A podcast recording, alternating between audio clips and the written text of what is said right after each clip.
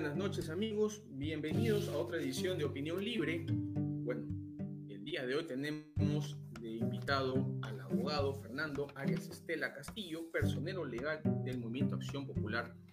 Y el tema de hoy es propuesta país.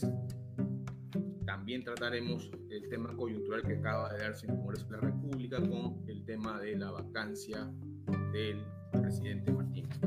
Pero bueno, vamos a invitar a nuestro invitado, vamos a invitar al estudio al doctor Fernando Arias Estela. Muy, muy buenas noches, eh, señor Julio Rodríguez. Muy buenas noches a todos los seguidores de Opinión Libre.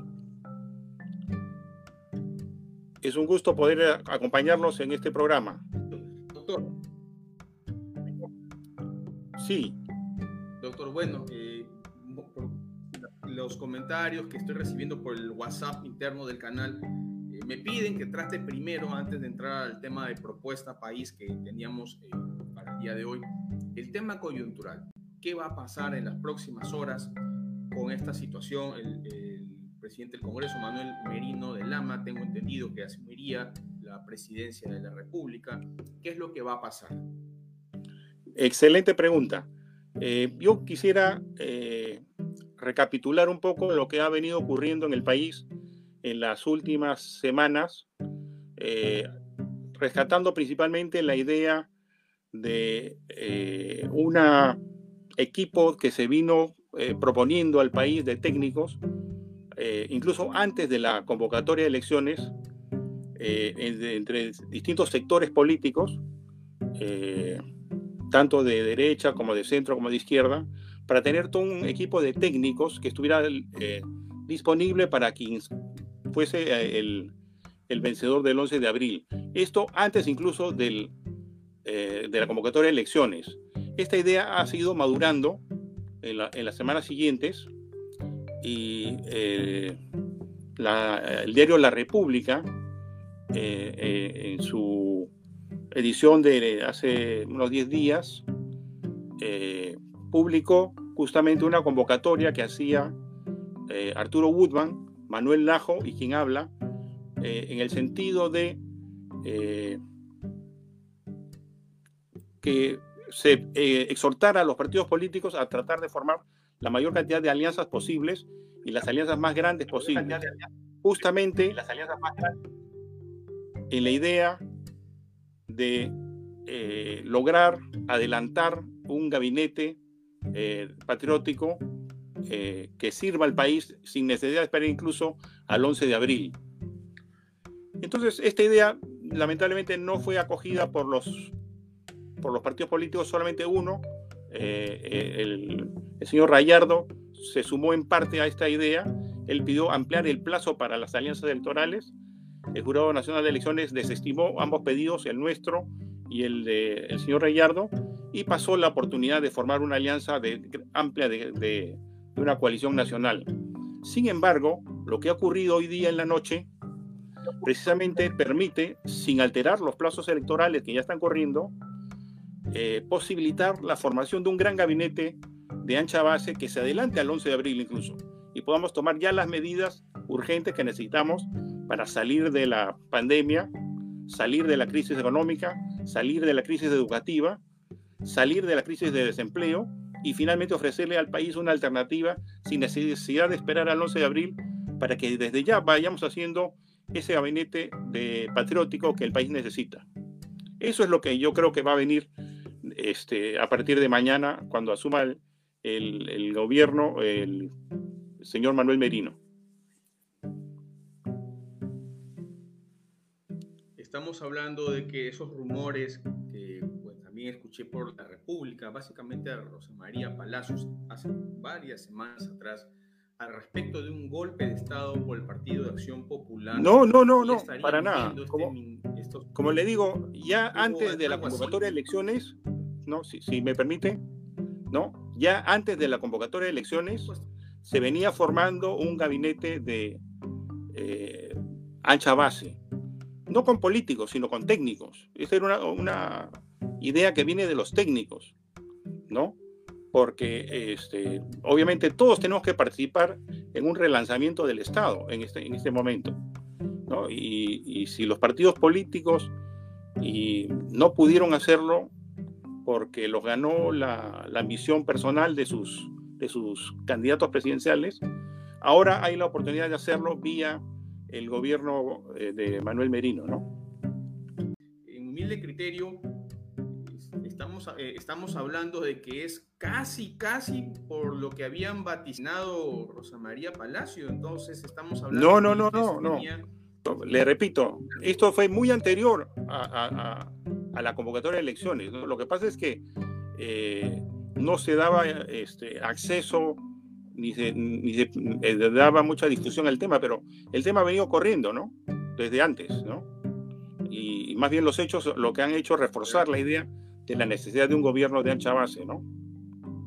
Que tampoco es nada nuevo porque también ya lo dijo Alfredo Barnechea en su entrevista con Mávila Huerta, ¿no? El, el, país está en una situación de crisis y necesita el aporte de todos los peruanos, ¿no?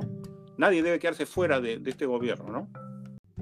Entonces mañana asume el, presidente Merino interinamente. Obviamente va a ir de compañía dos partidos, porque son dos vicepresidencias. Y estamos hablando, mañana el, señor Merino va a estar acompañado de repente de un vicepresidente, un segundo vicepresidente, que el escenario sería Alianza para el Progreso como vicepresidente y Podemos Perú como segundo vicepresidente. No, no, no, para nada. Podría ser ese escenario, gabinete de ancha base. Sí, no, lo que manda la Constitución es que eh, ante la falta de vicepresidentes, asume la presidencia el, presidente del Congreso. El presidente del Congreso a su vez va a ser sustituido como tal por el primer vicepresidente del Congreso y el presidente eh, entrante eh, convoca a su primer ministro y con el primer ministro van a nombrar al gabinete, ¿no? Eso es lo que va a ocurrir. No va a haber ningún vicepresidente este, en el Ejecutivo, ¿no? Es simplemente el presidente del Congreso, que se vuelve presidente de la República y se repite lo que ocurrió el año 2000 con Valentín Paniagua, que asumió eh, la, la, presidencia del Poder Ejecutivo desde el Poder Legislativo, ¿no? Y no tuvo ningún vicepresidente, ¿no? Y quedó como presidente del Congreso el doctor Carlos Ferrero, eh, que era su vicepresidente al momento que se produjo la sucesión presidencial, ¿no? Correcto, entonces básicamente es simplemente el Ejecutivo y se forman sus ministros y, y, se continúa el cronograma electoral y se hacen las modificaciones al, al, tema del manejo de pandemia, la situación económica, ¿no? Pero valgan verdades, este, tenemos un Congreso que ha sido un poco populista con el tema de la ONP.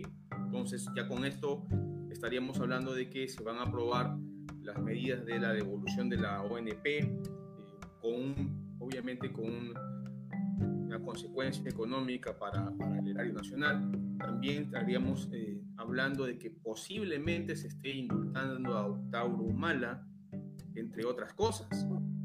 Sobre lo de la ONP en primer lugar, ¿no? Eh, el tema de la ONP, hay que recordarlo, eh, ha sido un proceso muy largo de los últimos lustros en realidad, ¿no? Ese es un tema que comenzó a trabajarse en la época que eh, Johnny Lescano era presidente de la Comisión de Defensa del Consumidor. y esta propuesta ha ido madurando en el tiempo y cada, ha ido ganando cada vez más adeptos y las leyes que se han venido dando de reforma al, sistema previsional peruano han sido todas justamente derivadas de esa iniciativa. Entonces no es algo nuevo de, de este Congreso, es, en realidad esto es un eh, proceso que ha madurado y que hoy día ya, digamos, ha logrado que incluso los mismos miembros de las AFPs y de la ONP este, aunque dicen que la resisten, en el fondo son conscientes de que es necesaria una reforma profunda del tema, porque en realidad nadie está satisfecho con lo que se venía ocurriendo con las pensiones en el Perú desde hace décadas, ¿no? Entonces no es una solución populista, ¿no? Lo que ocurre es que es una solución difícil, una resolución que, una solución que obviamente tiene un costo, pero que este, está justificada largamente por la necesidad y las carencias que tienen las personas de edad que requieren esta pensión, ¿no? Respecto a Antar Humala, porque ahí va a haber una... Tiene, obvia, estamos hablando de que esta ha sido una votación de 105, si no me equivoco, votos a favor. Eh, esto es a ponerse de acuerdo muchos congresistas. Y esto es, obviamente, que entre ellos han tenido que decir, bueno, yo te apoyo, tú me apoyas, porque si no, no sacan los 105 votos. Bueno, no, no es la primera vez que, se, que, no es la primera vez que se logra una, no, no, repito, no es la primera vez que se tienen leyes con más de 105 votos. Ya han habido varias leyes en este Congreso con más de 105 votos. Este Congreso más bien se caracteriza porque es de alto consenso, lo cual no es malo, al contrario es muy positivo, tomando en cuenta el, que venimos de un Congreso que se presumía iba a ser muy fraccionado. Entonces, contra todo pronóstico, se ha logrado un gran consenso. Y obviamente ese consenso no es producto de negociaciones, porque no tienen que ofrecerse. Recíprocamente, ninguno está en el Ejecutivo. Obviamente, esos son por principios, ¿no? Creo que ha sido un voto de conciencia en el sentido que no se podía tener un presidente este, eh, que tenía una mácula y que obviamente era preferible ir a una transición eh, con un presidente Merino, que es intachable, y este, ir hacia la apuesta de un gobierno de ancha base. Y obviamente este, la posibilidad de que haya una amnistía a Antauro Malo, Antauro Malo es muy remota, ¿no? No tuvo amnistía ni siquiera cuando su hermano fue presidente. Yo no creo que el nuevo gobierno se la vaya a dar tampoco, por mucho que esté detrás de UPP, ¿no? O sea, eso no, no creo que vaya a ocurrir. Pero hay una diferencia muy grande entre sacar una ley y vacar un presidente. O sea, no, no es lo mismo, no estamos hablando de lo mismo. Aquí se, estamos hablando de otra cosa un poco más seria. Estamos hablando de, de vacar a un presidente de la República cuando todavía el Tribunal Constitucional no se ha pronunciado de, de la cuestión de fondo del, del, tema de la incapacidad moral, porque obviamente una, uno se entiende claramente un, un neófito tiene incapacidad física, bueno, este, está paralítico, ¿no? Pero incapacidad moral, pues puede estar sujeta a muchas interpretaciones para el común denominador. Este, eso todavía está eh, pendiente de pronunciamiento del Tribunal Constitucional. ¿Qué pasaría si el Tribunal se pronuncia, afina esa parte y esta vacancia se queda sin piso? ¿Qué pasaría en un escenario así? Usted que es abogado. Eh, bueno, sí, sí, yo, yo, yo, yo quiero responder a esa pregunta, ¿no? Eh, primero hay que recordar que el Tribunal Constitucional solo se puede pronunciar sobre denegatorias. Sobre denegatorias. Y aquí no hay ninguna denegatoria. O sea que mm, por ahí en realidad no tiene mucho asidero que el Tribunal Constitucional pretenda sorprender con algún tipo de medida, que no lo va a hacer tampoco, ¿no? Porque son muy respetuosos del mandato de la Constitución y esta es clara. Eh, recordemos que eh, el, el, sistema constitucional peruano es uno de presidencialismo atenuado. Y el presidencialismo atenuado, obviamente, eh, como todo presidencialismo, se caracteriza por eso, por la posibilidad de sustituir al presidente por este, problemas de eh, incompetencia moral. Es el caso de los Estados Unidos de Richard Nixon, por ejemplo, ¿no? Y entonces no tiene nada de raro, nada de extraño que este, si el presidente de la República, como lamentablemente parece estarse evidenciando, ha incurrido, aunque tiene su derecho de defensa, obviamente, pero parece ser que ha incurrido en una clara eh, vulneración de, del comportamiento de todo funcionario público, eh, entonces está justificada la, la moción y está justificado también el voto y la vacancia, ¿no? Correcto. Vamos a esperar pues eh, que se den estas cosas. No, no, no tengo idea de cuándo el tribunal se, va, se vaya a pronunciar. Puede ser esta semana, puede ser de aquí a un mes. No lo sabemos exactamente. Pero eh, yo creo que este, probablemente, este, como le digo, no habiendo denegatoria de por medio, no, no habría que, sobre qué pronunciar realmente, ¿no? Pero hay un, hay un expediente caminando en el Tribunal Constitucional justamente para delimitar el tema este de la vacancia por incapacidad moral. a ese, a ese tema me refiero. Pero en fin, vamos a dejarlo ahí y esperemos que se den las cosas. Claro, pero, pero tengo entendido que ese se ha archivado, ¿ah? El caso anterior ya se archivó. Ah, este, habían, ah, claro, habían dos, pero uno se desestimó porque no había preocupación por, por, el tema de la vacancia en esa oportunidad, pero el otro sigue en curso. El tema justamente el que, que, todavía sigue en curso es este de la incapacidad moral. El otro sí fue desestimado. Pero, eh, pero, ya vacado el, el, el presidente, eh, creo que quedaría un poco ocioso, ¿no? Pronunciarse. Pero todavía están, todavía digamos está, está vigente, ¿no? No, no, no ha sido archivado, todavía no, no se han manifestado por el asunto de fondo. Todavía está vigente. Pero bueno, de ser así, de ser como usted me está diciendo, la Acción Popular está asumiendo el control total, va a entrar un nuevo gabinete de ministros de ancha banda. Este, las próximas elecciones del 11 de abril van a seguir o hay estos rumores semi confirmados por algunas fuentes de medios mucho más grandes que este de que estarían posiblemente pateando el tablero y alargando el proceso electoral. Este, ¿Cómo va a quedar eso? O sea, ¿cuál es el sentir de, su partido en este, este punto? Eh, sobre el tema es claro que el proceso electoral va a continuar. Como digo, ya el proceso está convocado. Eh, el presidente Merino probablemente lo que va a hacer es, siguiendo la experiencia del gobierno del doctor Valentín Paniagua, ratificar la, fecha electoral de la convocatoria ya, ya producida. Eso fue lo que ocurrió el año 2000.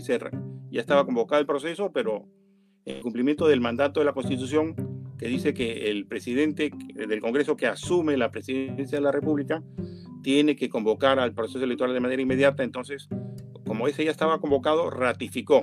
Probablemente eso es lo que va a ocurrir esta vez también. Se va a ratificar la convocatoria y este, se va a respetar escrupulosamente esos plazos, ¿no?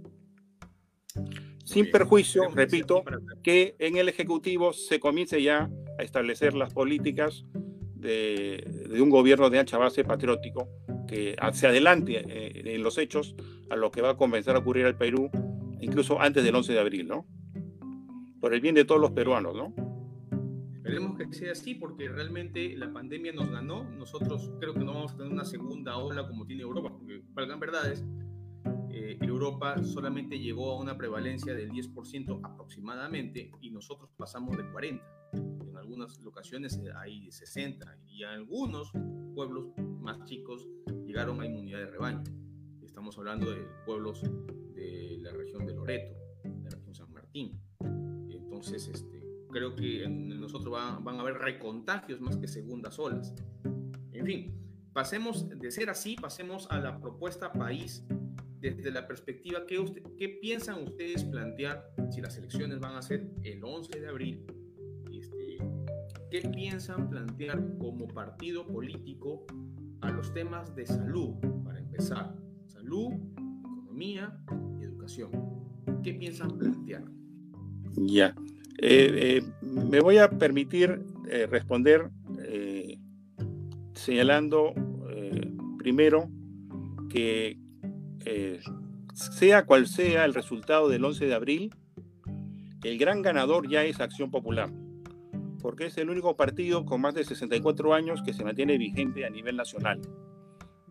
Cualquiera que sea el resultado, gane o pierda, ya es, una, ya es el victorioso moral de ese proceso porque ha pasado la barrera a los 64 años manteniendo su vigencia a nivel nacional. Dicho esto, eh, quiero recordar también a los seguidores de Opinión Libre que la idea de un plan de gobierno prácticamente es eh, eh, hecha realidad a partir de la propuesta de Fernando Belón de 1956 de alcanzarle al país un plan de acción. ¿no? En 1956, Belaunde, como decano del Colegio de Arquitectos, con sus eh, alumnos y con un grupo de jóvenes profesionales exitosos de la época, eh, frente a un país donde eh, no había políticas nacionales, sino simplemente habían partidos internacionales, ¿no? El APRA tenía la idea de la de continental y por otro lado los partidos conservadores que estaban vigentes en ese momento tampoco tenían propuestas nacionales técnicas, ¿no? vivían en un, estado de prácticamente virreinal. Entonces, el único que se dio la, tomó la iniciativa de proponerle al país una propuesta eh, sistemática fue Fernando Belaunde, ¿no? Y a partir de allí es que el Perú comienza a tener la experiencia de lo que es tener un plan de gobierno. Esa es la verdad. Eh, recordemos simplemente que cuando Belaunde insurge en la vida política del país, en 1956, él es el primero que introduce el concepto de unidad vecinal y de unidad de vivienda, ¿no? Así de básico era la política peruana de esa época. Entonces, este, nosotros tenemos esa, este, esa escuela y por ende para nosotros el plan de gobierno es una religión. Este, la iniciativa de Melaunde que acompañó mientras estuvo vivo todos los planes de gobierno con su supervisión, eh, sumamos el hecho que eh, los planes de gobierno de acción popular desde 1956 y cuando ha sido gobierno, eh, han sido no solamente sistemáticos y han planteado objetivos específicos para las distintas necesidades sociales, sino que además fijaron indicadores, ¿no? Yo quiero traer al recuerdo simplemente tres de los hitos que se lograron justamente a partir de las propuestas de Plan de Gobierno de Acción Popular. La primera, el 6% del Producto Bruto Interno a favor de la educación en el primer gobierno de Belaunde, ¿no? que es un hito que no se ha vuelto a alcanzar desde hace más de 50 años en el Perú y que está consagrado en el plan de gobierno, en el, acuerdo nacional como un objetivo a alcanzar, pero eso ya se vivió acá en el Perú con Belaunde eh, hace 50 años. Un segundo hito, eh, el número de camas por pobladores más alto de la historia del Perú con el primer gobierno de Belaunde. ¿no? Ese hito tampoco se ha vuelto a repetir después de 50 años. Tercer hito, dos tercios de la energía del país puestos por el, el gobierno de Belaunde. Eso logrado en el segundo gobierno de Belaunde. Tampoco se ha vuelto a alcanzar que un solo gobierno haya logrado poner dos tercios de la energía en el país. Por, ¿Y esos hitos de dónde vienen? Justamente de la planificación eh, de las propuestas de planes de gobierno de acción popular. Pero aparte de, estos, eh, esta sistemática, de estos objetivos, de estos indicadores que nosotros hemos ido consiguiendo, eh, tenemos que recordar también a los hombres que aportaron a estas ideas y a estos logros. Nosotros en Acción Popular, aparte de Belaunde, repito, que supervisaba los planes de gobierno, hemos tenido también aportes de hombres tan talentosos como eh, Fernando Choa López Aldana, Celso Pastor, eh, Matilde Pérez Palacio, Violeta Correa, eh, Javier Álvaro Landini, Manuel Ulloa Elías, Fernando Carmel de Solar, Valentín Paniagua Corazao, Juan Inchaustegui, ¿no? mi propio padre, ¿no? Uriel García, el doctor Guerra García, en fin, por citar solo algunos de los muchísimos profesionales que a lo largo de la historia de los planes de gobierno de acción popular aportaron con sus ideas a, que el Perú gozara justamente de un planeamiento que no tenía cuando insurgió en 1956 y que hasta el día de hoy tampoco tiene, porque ningún otro partido se ha preocupado por hacer escuela de planes de gobierno, ¿no? Eh, salvo nosotros prácticamente, ¿no? Eh, pero, además, ¿no? Sí, dígame. Me, Quisiera ir al, al, meollo del, tema, no tanto en el, en el, lado histórico, que me queda claro que, bueno, cuando estuvo el arquitecto Fernando Belaún de Terry como presidente, su objetivo siempre fue el tema de educación y construcción. Me queda muy claro en el segundo gobierno porque sí logré vivir esa época, ¿no? Y tenía claro que el tema de carreteras, eh, vías de comunicación entre regiones, eh, unidades de vivienda y tema educativo eran parte del interés de, de, Acción Popular en esas épocas. Estamos hablando, nos estamos remontando a los 80. Hoy por hoy, qué están pensando en, llevar, ganen o no ganen las elecciones, en llevar como propuesta a su candidato, que me imagino deben definirlo hasta el día 9, se presentan la, la lista o ley y tengo entendido que ustedes tienen una pugna interna con dos candidatos, el señor Barranechea y el señor Lescanta. No sabemos pues cómo va a quedar eso en sus internas, pero qué es lo que van a llevar en temas de, de salud, que es lo principal ahorita que estamos en pandemia, y en el tema de economía y educación. Al menos unas pinceladas nos puede adelantar porque todavía si las cosas están tranquilas, todavía eh, los motores arrancan, los planes de gobierno están siendo reformulados. Aquí hemos tenido ya dos partidos, el Partido Nacionalista y el Partido del Frente Amplio, esbozando algunas pinceladas de ese, de ese posible plan de gobierno. En Acción Popular, ¿qué tenemos en esos tres acápites para la próxima? Ya. Bueno, primero este, precisar, no son dos precandidatos a la presidencia, son cuatro precandidatos a la presidencia, ¿no? Es Alfredo Barnechea, eh, una de las fórmulas, eh, Johnny Lescano, una segunda fórmula, eh, Edmundo del Águila, hijo, una tercera fórmula, y Luis Enrique Galvez de la Puente es una cuarta fórmula presidencial. ¿no? Son cuatro fórmulas, las cuatro tienen posibilidades, las cuatro son muy buenas y las cuatro merecen ganar. ¿no? Y cualquiera de las, cual, sea el ganador, pienso que va a lograr la adhesión del pueblo el 11 de abril. ¿no? Pero en fin, Independientemente de eso, eh, quisiera eh, señalar también que la pregunta sobre qué hacer eh, en materia de educación, salud, no puede verse de manera sesgada, sino hay que verla de manera integral y sistemática. ¿Qué quiero decir? Que hay que verla a la luz de las ideas fuerza del partido que las propone. Y las ideas fuerza de Acción Popular son muy simples y muy claras. Nosotros tenemos cinco grandes ideas fuerza, que son las que iluminan nuestro eh, ideario. Uno es el equilibrio hombre-tierra, que es el, principio de sostenibilidad.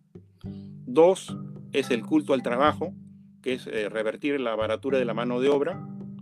Tres es el manejo de los instrumentos financieros del Estado a partir de una planificación. Cuatro, la administración del orden público por la sociedad civil. Y quinto, la reivindicación de los valores tradicionales.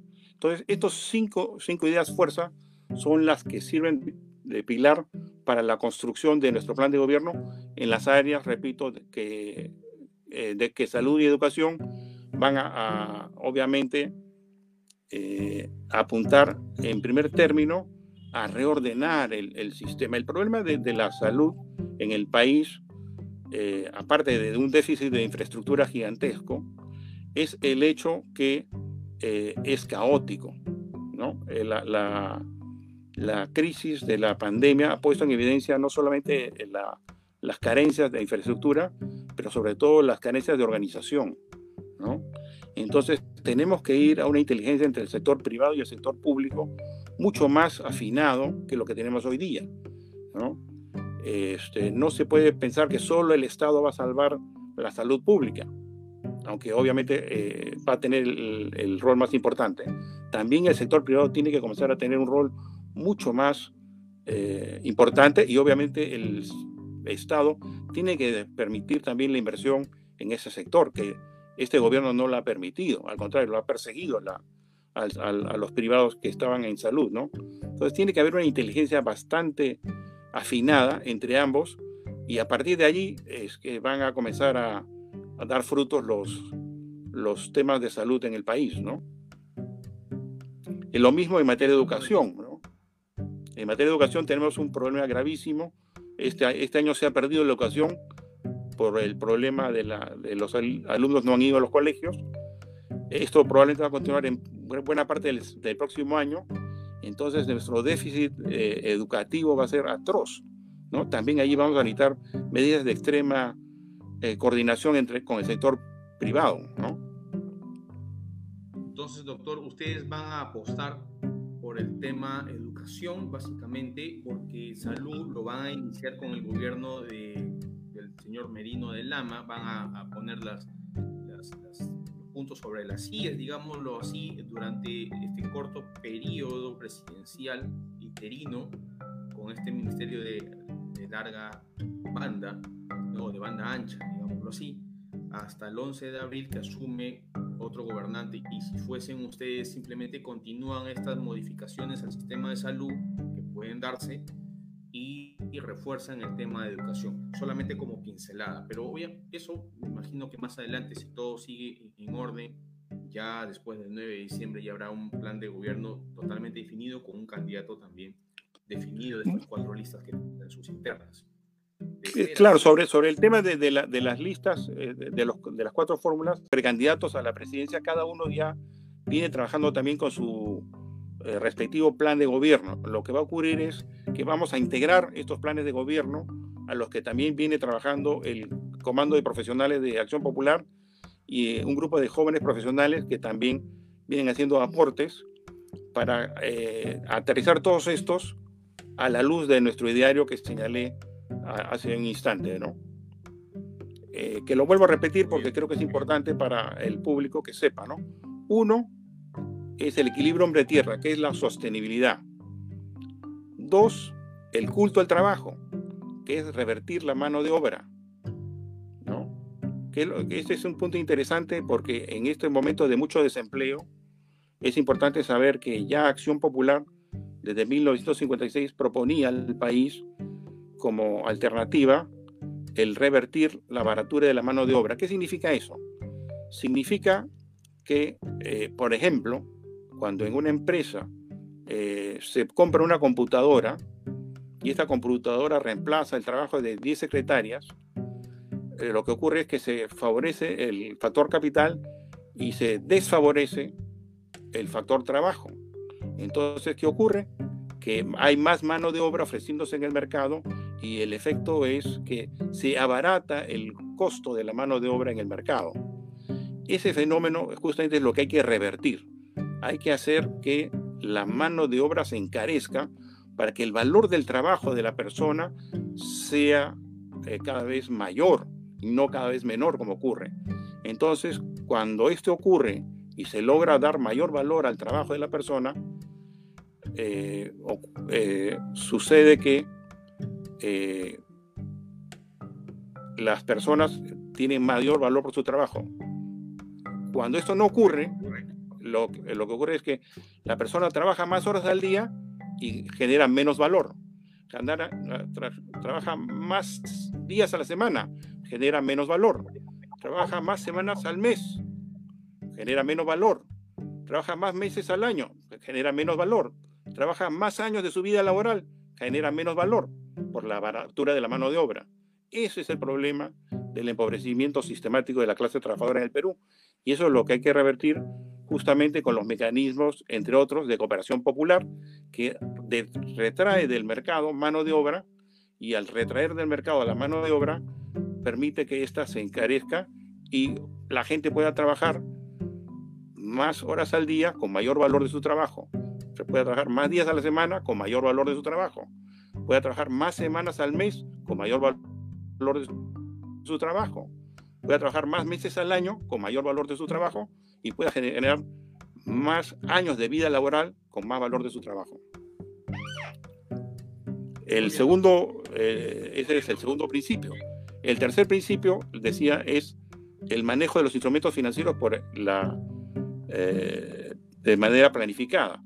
Ejemplos de, lo que es manejo de instrumentos financieros por parte del Estado de manera planificada. En el primer gobierno, la creación del Banco de la Nación. En el segundo gobierno, la creación del impuesto del IGB, ¿no? Entonces, esos son temas medulares que hasta el día de hoy repercuten y que fueron logros de acción popular, ¿no? Y lo mismo en el ámbito de la administración de la, del orden público por la sociedad civil. También en ese rubro Acción Popular tiene logros tremendos, como por ejemplo, en primer término, eh, la puesta en vigencia de la Constitución de 1979, que la promulgó Fernando Belaunde, o la ley de habeas corpus y amparo, que se dio también en el, primer, en el segundo gobierno de Belaunde, cuando Valentín Paniagua era presidente de la Comisión de Constitución del Congreso. Obviamente estamos hablando del pasado, ¿no? Mecanismos económicos del pasado y no hay una forma... Claro, pero como ejemplo de lo que puede ser el, en el futuro, ¿no? Correcto. E, el futuro es, va a haber un impuesto especial para la jubilación, como hacen de repente en Estados Unidos. Eh, va a haber de repente una reestructuración del sistema de, impuestos para las microempresas, para también tenerlos eh, como parte aportante, porque eh, la microempresa o las MIPES muchas de ellas son informales. Eh, esos temas todavía no los van a tocar, imagino que los tocarán después que se suceda las internas y que consoliden su, plan de gobierno, ¿no? Pero vamos a dejarlo por el momento ahí. Yo quisiera hacerles una última pregunta, súper resumido. ¿Ustedes van a estar a favor del cambio de la constitución del 93? Porque ese es un pedido que justamente aquí manifestaron algunos o, está en, el aire político el cambio de la constitución del 93, a pesar de que hubo una constituyente y se fue referéndum y el pueblo votó por esa, por esa constitución del 93, sino que hoy por hoy hay muchas personas que son jóvenes y que no vivieron esas épocas y no votaron por esa constitución, pero muchos de nosotros, me, me incluyo, si llegamos a estar en esas elecciones y si llegamos a tener el texto antes de votar en el referéndum. ¿Van a apoyar ustedes una modificación de la constitución del 93 o un cambio de constitución? Eh, me voy a permitir una respuesta compleja. En principio no debemos ser maniqueos, en, en, ningún sentido, ni a favor ni en contra de la constitución actual, ¿no? Pero sí eh, recordar lo siguiente, que muy poca gente eh, retiene la memoria, ¿no? O se ha olvidado. Y es que en el año 2000, cuando viene el gobierno de transición, el doctor Valentín Paniagua Corazao propuso una comisión justamente de, constitucionalistas del más alto nivel eh, que alcanzaron al país una propuesta de reforma constitucional integral. Esta propuesta de reforma constitucional integral se aprobó en el Congreso del año 2001 cuando estaba presidente de la Comisión de Constitución, Henry Piz García, que en paz descanse. Y esta propuesta de reforma constitucional que se aprobó en ese momento, en una primera votación, se dividió en dos partes para su desarrollo.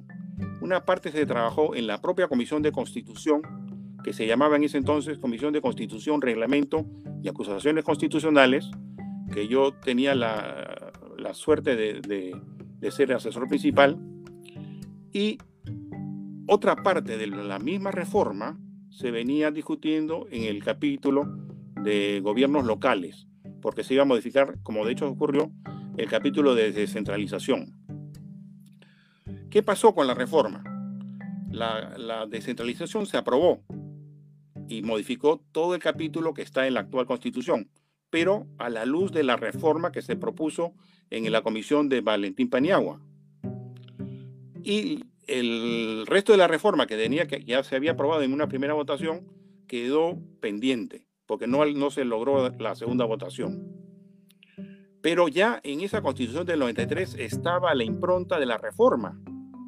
Si uno ve los artículos de descentralización y los compara con los demás artículos de la constitución, pues va a haber un enorme divorcio. Eh, en el descentralización se habla eh, de, cuotas para las elecciones de los gobiernos regionales y municipales. En la parte de derechos políticos no se habla de cuotas. ¿no? Entonces, ya dentro de la Constitución del 93 actualmente tenemos en realidad dos constituciones, la reformada y, la anterior. Entonces, cuando se discute o se vaya a discutir una nueva constitución, en realidad hay que tener cuidado porque ya estamos ante una nueva constitución en realidad. Esta no es la constitución del 93 pura. Esta es una constitución ya reformada. Entonces, eso tiene que ser materia del debate también. Y obviamente eso es bueno porque no se trata de copiar simplemente lo que ocurre en Chile o copiar lo que ocurre en Bolivia o copiar lo que ocurre en el Ecuador, que en Ecuador también van por ese camino. Este, tenemos que tener nuestro camino propio, ¿no? Y felizmente Acción Popular en eso es este, pionero de, creer siempre en soluciones peruanas, ¿no? Correcto, doctor. En todo caso, eh, para entender su respuesta, me queda claro que hacer una, eh, digamos, una constituyente no es la opción desde la perspectiva, y hablando usted como personero de la agrupación Acción Popular, no es la perspectiva del partido hacer una, una constituyente, pero sí es la perspectiva de continuar con esta reforma, porque valgan verdades, este, una reforma a medias no es reforma. Todavía falta mucho por reformar de ese, de ese trabajo que hicieron en el 2003, si no me equivoco. Pero bien, vamos a dejarlo por el momento ahí. Tema de la Constitución es un tema muy amplio realmente. Y sí, sí, sí. Vasto, es un tema vasto. Vastísimo. Pero le agradezco eh, su participación el día de hoy. Bueno, ha sido un día bastante complicado para mi país. Esperemos que la calma venga a partir de los próximos días. Eh, espero tenerlo a su partido eh, más adelante, después del 9 de diciembre, al menos en el futuro precandidato de su organización política. Yo agradezco profundamente la oportunidad de dirigirme a los seguidores de Opinión Libre y a cualquier oportunidad para, para ayudarlos cuando quieran. Bien amigos, esa ha sido la entrevista al abogado Fernando Arias Estela Castillo, personero legal de la agrupación política Acción Popular. De nuestra parte, ya saben, comenten y compartan este video y síganos también en Instagram, YouTube, nuestros podcasts en Spotify, Anchor, Radio Public y Overcast. De mi parte, hasta el viernes.